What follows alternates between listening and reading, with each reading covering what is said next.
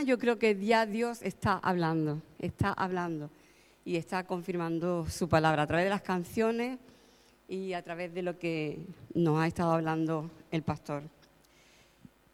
Yo quería compartir con vosotros una palabra. Primeramente, eh, el título del mensaje es Nacidos en una nación libre. Creo que todos los que estamos aquí hemos nacido en una nación libre, ¿no? ¿Sí? ¿Sí? ¿Sí? Luego vamos a ver si verdaderamente es libre o no es libre. Pero realmente, hablando humanamente, todos hemos nacido en, una nación libre. Hemos nacido en España o estamos, digamos, viviendo aquí en España. Estamos en una nación democrática, libre, que cada uno puede hacer lo que quiera. Pero ¿son verdaderamente libres? Ahí sería la cuestión, ¿no? Y me gustaría compartir con vosotros un texto. En, en la siguiente diapositiva, puedes pasar la siguiente. Esta mañana hemos tenido un poco complicado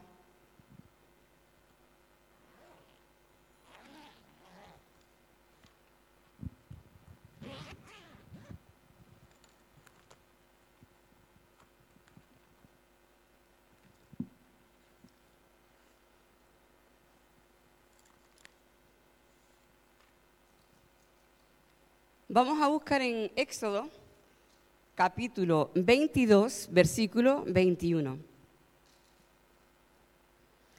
Éxodo 22, 21. Dice así, y al extranjero no engañarás ni angustiarás, porque extranjeros fuisteis vosotros en la tierra de Egipto. Señor y Padre Celestial, te damos gracias en esta mañana, Señor, por tu presencia. Gracias, Señor, por todo lo que tú ya nos has estado hablando, Señor, por toda la bendición que tú has derramado ya en esta mañana, Señor. Señor, gracias, Señor, porque te has hecho sentir, te has hecho notar, Señor, de que tú estás aquí, Señor, que tu presencia está aquí, y sobre todo que tu amor está aquí, Señor. Señor, ahora, Dios mío, queremos presentar nuestras vidas.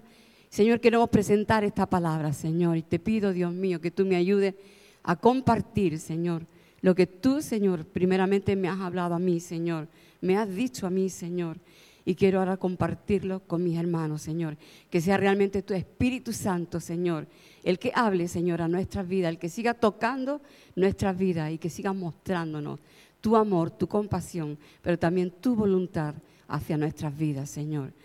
Bendice tu palabra, bendice nuestros corazones en el nombre de Jesús. Amén, Señor. Amén. Realmente, eh, cuando vemos la historia del pueblo de Israel, porque realmente aquí está el Señor dándole ya instrucciones al pueblo de Israel, y le está diciendo que no engañe ¿no? Y, que, en verdad tenga misericordia del extranjero. ¿Por qué? Dice, porque vosotros también fuisteis extranjeros en la tierra de Egipto. Parece como que eh, los hijos de Dios, los siervos de Dios, siempre han estado en tierra extraña quizá un poco es el preparatorio de lo que realmente es nuestra vida espiritual, ¿no? Es estar extranjero, estar de paso, ser peregrinos hacia un reino que nos está esperando por toda la eternidad. Si tenemos que recordar desde el principio, recordamos a Abraham y el Señor ya lo llamó en la tierra de Ur y le dice, sal de tu tierra, de tu parentela, de la casa de tu padre y ve a una tierra que yo te mostraré. Así que ya él salió de allí y se fue a una tierra extraña, extranjera. Allí nació su hijo Isaac. Pero también Isaac tuvo que ir a Egipto por causa de necesidades, de hambre. Tuvo que pasar por Egipto. Pero regresó. Luego vemos a, sus dos hijos, ¿no? A Isaú y a, y a Jacob. Jacob se tuvo que ir, dice, a la tierra de Labán y allí mínimo, mínimo 14 años tuvo que estar, porque trabajó 7 años por una, que luego le dieron otra, y luego otros siete años por la que él quería. Estuvo como extranjero. Volvió a su tierra ya con su mujer, bueno, sus mujeres, sus hijos, con todo lo que él tenía. Y estando allí, uno de sus hijos, al cual Dios le había dado sueños, resulta que vendido por sus hermanos y se va a Egipto otra vez, a tierra extranjera. Pero no solamente ocurre eso, sino que era algo que Dios había previsto, porque luego hubo hambruna en toda la tierra y luego tanto Jacob como todos sus hijos tuvieron que viajar a Egipto. Y allí estaba ya José como segundo del reino, esperándolos y diciéndolos, veniros porque aquí hay cantidad de comida. Y allí se establecieron y estuvieron años, hasta que dice que se levantó un faraón que no conocía a José. Y a partir de ahí las cosas se pusieron muy crudas, muy crudas. Porque de ser un pueblo que vino teniendo como ayuda, como sustento al segundo del reino y que le dio la mejor tierra, llegaron a ser esclavos que estaban todo el día haciendo adobes, pisando barro y paja, barro y paja para hacer ladrillos, para hacer adobes y, no para hacer sus casas, sino las de Faraón, sus pirámides y todas sus riquezas. Así que eran esclavos, tratados a látigo, eh, digamos, trabajando de sol a sol. Y si hacía falta de noche, pues de noche también, hacer turno completo. Eran esclavos, estaban en tierra extraña hasta que Dios les envía el libertador, les envía a Moisés y salen de la tierra de Egipto. Y aquí en Éxodo, este texto que hemos leído, es cuando ya ellos han salido, han visto la gloria de Dios, han visto milagros, han visto abrirse el mar rojo. Y ya ahora Dios dice, mira, antes erais esclavos, gente esclava, pero ahora vais a ser mi pueblo. Dios le puso sus leyes, le puso sus ordenanzas, porque ya eran una nación libre. Nación libre. Ya no estaban bajo, bajo el yugo del faraón, ahora estaban bajo la provisión de Dios, bajo la sombra del Altísimo, quien los cuidaba y los proveía cada día. ¿Sabéis la historia, no? De ese maná diario. Nada les faltó en esos 40 años que tuvieron en el desierto. Ahí estuvieron peregrinando, pero ya eran libres, eran un pueblo. Dios los consideró su pueblo y estuvo tratando con ellos porque eran su pueblo. Y nosotros podemos decir, bueno, ¿y qué tiene que ver esto un poco con nosotros? No? Tiene que ver porque nosotros también, si leemos, pasamos al siguiente, dice, somos linaje escogido, real sacerdocio, nación santa pueblo adquirido. Eso lo encontré en Primera de Pedro 2, 9. Nosotros quizá no somos del pueblo de Israel, no hemos nacido en el pueblo de Israel, pero sí somos pueblo de Dios. Nosotros que antes estábamos en el mundo, éramos hijos de perdición, estábamos muertos en delitos y pecados. Pero ahora, cuando nosotros hemos recibido a Jesús, nosotros hemos nacido de nuevo. Y bueno, tú tienes tu nacionalidad española o colombiana o la nacionalidad que tú tengas por haber nacido en ese país. Pero con todo mi respeto, ya tú no eres de esa nación. Los hijos de Dios tenemos una nueva nacionalidad. Somos, somos nación santa. Somos real sacerdocio. Somos un pueblo adquirido por Dios.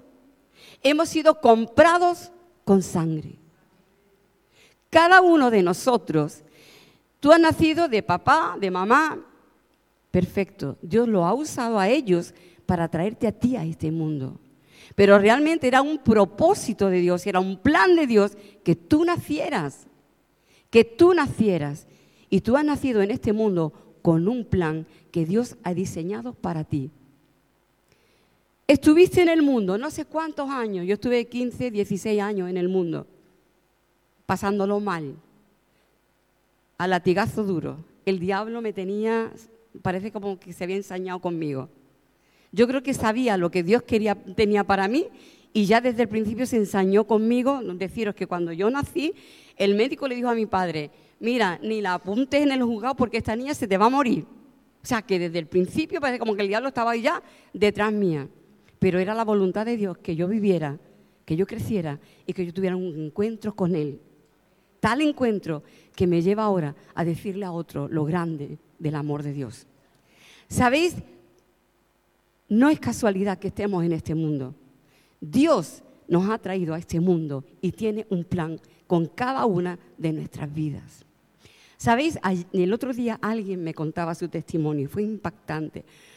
Un chico con 39 años, un hombre ya, 39 años, y lloraba cuando me lo contó. Resulta que él había vivido una familia totalmente desestructurada. Padre y madre peleándose constantemente, pero peleándose, ¿vale? No a grito, peleándose. Y eso dice que lo veía él desde que nació. Se crió de esa manera. Pero luego pasaron los años y se, empeoró la cosa porque el hermano mayor, cuando ya se veía un poquito así crecido, cuando veía a los padres peleándose, se metía también en las peleas. Así que veía a sus padres y a su hermano constantemente peleándose, interviniendo policía, al hermano ya se lo llevaron preso en una de esas, porque ya era peor el hermano que los padres. Dice que él estaba totalmente deprimido, siempre mal, y alguien, eh, su hermano, otro de sus hermanos, conoció al Señor y le invitaba a que fuera a la iglesia. Dice, bueno, como yo no tenía otra cosa que hacer y con el mal ambiente que había en mi casa, empecé a irme allí con, con él. Y yo estaba en la iglesia y dice, como que vivía una doble cara, ¿no? Allí en la iglesia bien, tal y cual. Dice, pero yo salía y volvía a ser el mismo, amargado, sin ganas de vivir. Había intentado ya varias veces suicidarse sin haberlo conseguido. Y en una de esas dice, mira, estando aún en la iglesia, pero no había tenido un encuentro con el Señor. Iba para acompañar al hermano porque no tenía otra cosa mejor que hacer. Pero él escuchaba la palabra. Llega a su casa y en otro bajón de esos que le dio, dice que cogió ya, preparó una, una sábana, hacía tiras para ahorcarse. Y dice que ya estaba ahí liándose la sábana cuando escuchó, dice, mira, escuché una voz audible, audible, que le dijo, yo te amo. Yo quiero ser ese padre que nunca has tenido.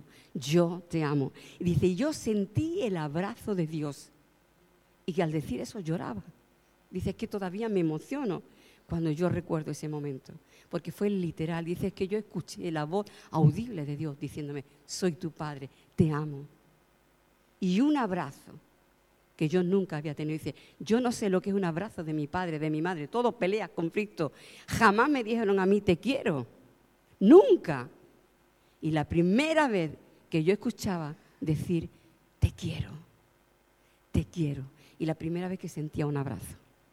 Y eso es, a veces algunos con más intensidad o con menos intensidad, pero a todos nos ha ocurrido eso cuando nosotros conocimos al Señor cuando llegamos a Cristo, nosotros sentimos ese amor de Padre, ese abrazo de bienvenida. Porque sabéis, es cierto que nosotros éramos pueblo, éramos un, pueblo extraño, un pueblo mm, que vivía en esclavitud, igual que los que estaban en Egipto. Pero sabes que Cristo vino a pagar el precio. Por eso dice que somos pueblo adquirido, hemos sido comprados, hemos sido rescatados con la muerte de Cristo, con la sangre de Cristo. Fueron pagados todos nuestros pecados. Éramos siervos del príncipe de este mundo, del rey que gobierna en este mundo. Pero vino Jesús y pagó el precio con su propia vida, con la última gota de su sangre. Cuando le clavaron la lanza ya salía sangre y agua, totalmente desangrado. Se dio completamente todo, ¿sabes qué? Para comprarte a ti y a mí. Él nos adquirió y nos adquirió para ser su pueblo. Y ahora somos nación santa. ¿Sabéis lo que quiere decir nación santa? A veces nos olvidamos de eso. Nación santa quiere decir una nación apartada del mundo y consagrada para Dios. Nosotros, cada uno de nosotros somos instrumentos que el diablo los usaba antes como a él le daba la gana. Y nosotros, por eso decía yo antes, tú has nacido en una, en una nación libre, ¿estás seguro? Porque aún viviendo en una nación libre y democrática, y pensando nosotros que nosotros hacíamos lo que nos daba la gana, resulta que lo que hacíamos era lo que decía alguien que nos manipulaba, que manipulaba nuestras mentes, el mismísimo diablo, el príncipe de este mundo. Tú no hacías lo que tú querías, tú hacías lo que la corriente de este mundo te decía, una corriente impulsada por el príncipe de este mundo. Entonces no éramos libres. No éramos libres, éramos esclavos. Y Jesús vino, nos compró, nos rescató. Un precio que nosotros no podíamos pagar. ¿Sabe? Cuando nosotros vemos estas películas ¿no? que hay de, esclavos y, vemos al dueño ahí tratando a latigazos y viendo que un esclavo, por mucho que trabaje, no puede pagar su libertad. No puede pagarla, aunque se lleve todo el día trabajando, día y noche. Si tiene un hijo y el dueño se queda con ese hijo y lo puede vender a, otra persona. O sea, no es dueño de su vida ni de su propia familia. Un esclavo no tiene nada. Pero ¿sabes qué? podía venir otro, otro, otro hombre y decir, mira, yo voy a pagar el precio por ese esclavo. Pagaba el precio y ese hombre dice, ahora es mío, me pertenece a mí. Ya tú no tienes que ver nada con él. Quizás durante años tú lo has atosigado, lo has maltratado, le has hecho trabajar, pero ya está pagado el precio, ahora es mío. Y luego ese hombre decía, mira, te doy el, el papel, no el certificado de que eres libre. Y lo dejaba libre y ya era libre. Alguien había venido y había pagado el precio y había comprado su libertad. Algo que él no podía hacer por sus propios medios. Con Jesús pasa lo mismo. Nosotros éramos esclavos del pecado y por muchas buenas obras y por muchas penitencias, como a mí me enseñaron y yo practicaba constantemente buenas obras y penitencias y no sé qué, yo voy a hacer esto y hacer lo otro, pero yo nunca era libre de mis pecados. Cuando conocí a Jesús, dice que el que el Hijo de Dios libertare será verdaderamente libre. Y con Jesús yo conocí la verdadera libertad y sé que tú también conociste la verdadera libertad. Somos pueblo adquirido, no por nuestros propios medios, sino porque Cristo pagó el precio. Y ahora tenemos un rey, Jesús es nuestro rey, pero tenemos un padre, porque somos también familia. Tenemos a nuestro Padre Celestial que nos ama, nos cuida, nos protege, nos guarda, nos da lo que necesitamos. Y sabes, tenemos una nueva nacionalidad. Somos, porque dice que hemos sido adquiridos, dice que nos llamó de las tinieblas, eso en el versículo 10, en el siguiente dice, que nos llamó de las tinieblas a su luz admirable. Nosotros hemos sido trasladados del reino de las tinieblas al reino de Dios, al reino de luz. Y ahora estamos en el reino de los cielos. ¿Y sabes qué? Ahora nosotros somos extranjeros en este mundo, totalmente extranjeros. Tenemos un nuevo lenguaje que el mundo no entiende. Y no lo digo por las lenguas, ¿eh? Lo digo porque ya nosotros hablamos de una forma diferente, pensamos de una forma diferente, vivimos de una forma diferente, vivimos conforme a las leyes de nuestro reino celestial. Entonces somos diferentes, ya no somos de este mundo. Pero sabes, eh, teniendo un poco así de referencia de eh, las personas, aquí en España sabéis que durante los años 60 hubo mucha migración. Muchos viajaron quizás al norte de España, pero incluso muchos viajaron a, centro de, Europa, Alemania, Bélgica, Francia. Y eh, analizando la vida de ellos, realmente hay, digamos, como tres fases cuando una persona es extranjera en otra nación. La primera, la llegada, ¿no? Por fin vengo aquí, voy a trabajar, voy a ganar sustento para mi familia, voy a poder ahorrar dinero, me voy a comprar mi pisito. Mi suegra, mi, mis suegros hicieron eso. Nos vamos a Alemania, vamos a trabajar, vamos a ganar dinero, nos vamos a comprar nuestro piso, vamos a hacer y tal, y vamos a cambiar nuestra situación económica, vamos. Y siempre tú llegas, ¿no? con esa expectativa. Es como si dijéramos cuando nosotros hemos llegado al reino de los cielos. Esa nueva expectativa, esa nueva vida, esa nueva ilusión, esa nueva esperanza, ese nuevo amor, ese algo que, deseamos compartirlo con todo el mundo, ¿no? Ese es el principio, el primer amor. Pero ¿qué ocurre cuando pasa el tiempo? Vamos a poner la siguiente. Nos acordamos del pescado que comíamos en Egipto, dice, de balde. Qué risa, ¿no? de balde. Ay, ahora me estoy acordando yo, ay, esta carne que comíamos allí, esos pepinos. Ay, que me acuerdo yo de las fiestas que hacíamos allí en Egipto. Ah. ¿Cómo cambia no, la perspectiva? Y nosotros nos reímos de eso y decimos, hay que ver el pueblo de Egipto.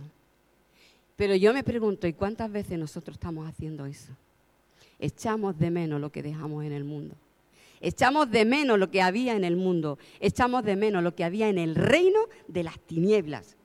Aún estando en el reino de los cielos. Y echamos de menos cosas del mundo. Porque vemos otras personas y que están, como decía el pastor, su coche, su casa, su dinero en el banco. Y empezamos, pues yo también quiero prosperar. Uy, es que aquí en Rota nada más que trabajo de hostelería. Bueno, no puedo ir los domingos al culto, pero no importa, yo tengo que prosperar. Y nos vamos metiendo en la mentalidad del mundo. Echamos de menos los buenos ratos que echábamos en el mundo. Qué buenos ratos. Qué buenos ratos has pasado tú en el mundo que no hayas pagado después con crece. Porque sabes una cosa, el diablo te ofrece, te hace así, te tienta, te ofrece. Y tú dices, ay, que sí, qué bien, qué bien, qué bien. Pero después te pasa factura y te lo hace pagar. Pero tú echas de menos los buenos ratitos. Ya no te acuerdas de los latigazos, de los buenos ratitos. Pero como creyentes tenemos que ser conscientes que estamos en un país extranjero en un mundo que no es nuestro, que estamos de paso, simplemente de paso. Yo lo comparaba con los extranjeros porque es cierto que, bueno, y eso se sabe, ¿no? Lo, vemos en las películas con eso de vente para España, Pepe, vente para Alemania, Pepe, y después dice, vámonos para España ya, porque esto no hay que lo aguante. Es que realmente ellos estaban allí por una razón económica, por unos motivos, pero después la vida allí dice, esto no es España, esto no es mi tierra, yo echo de menos mi tierra.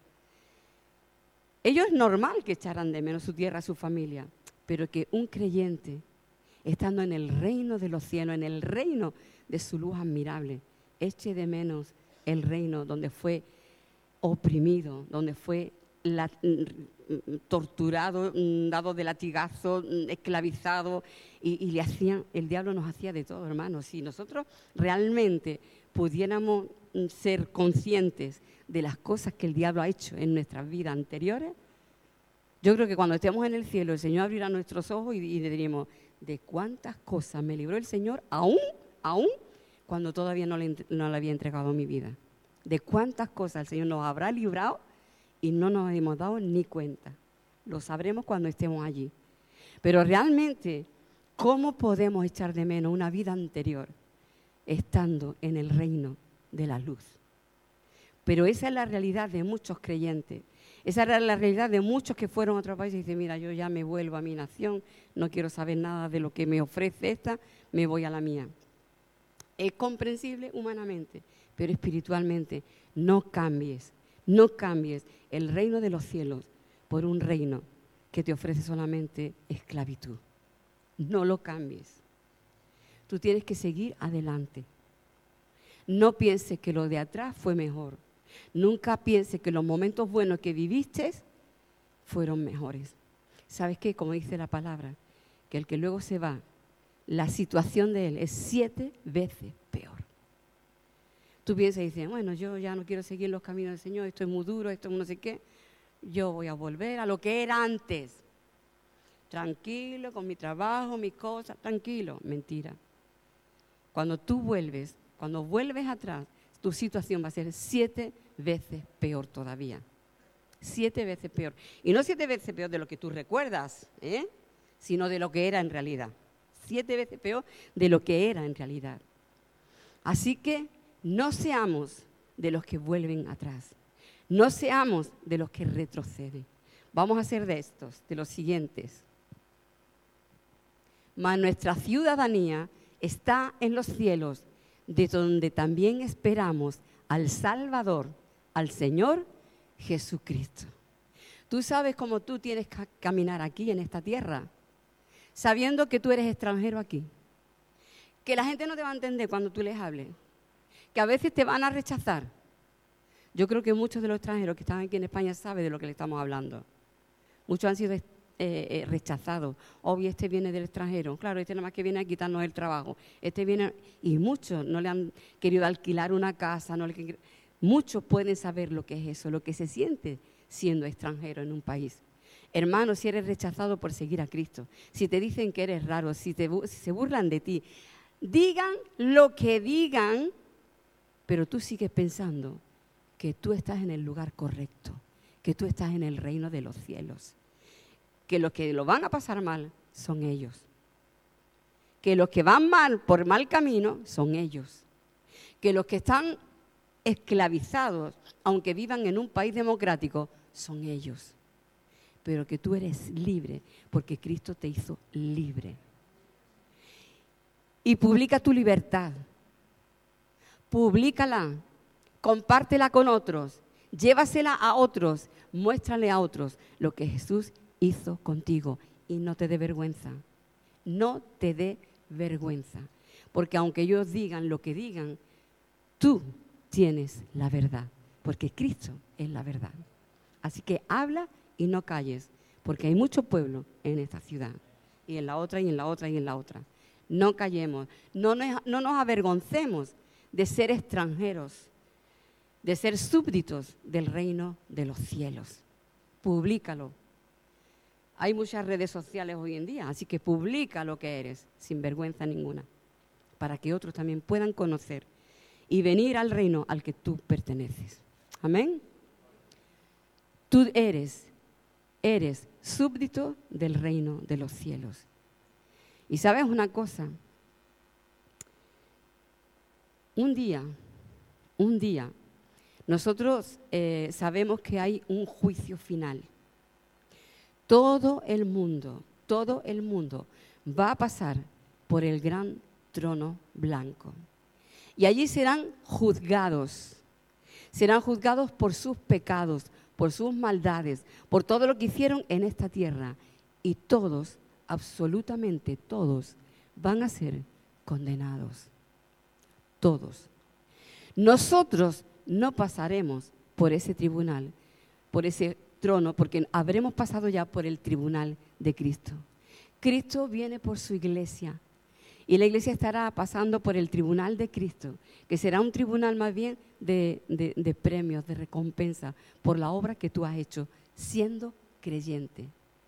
Las aflicciones que podamos pasar aquí no son nada comparables con lo que nos espera allí en los cielos.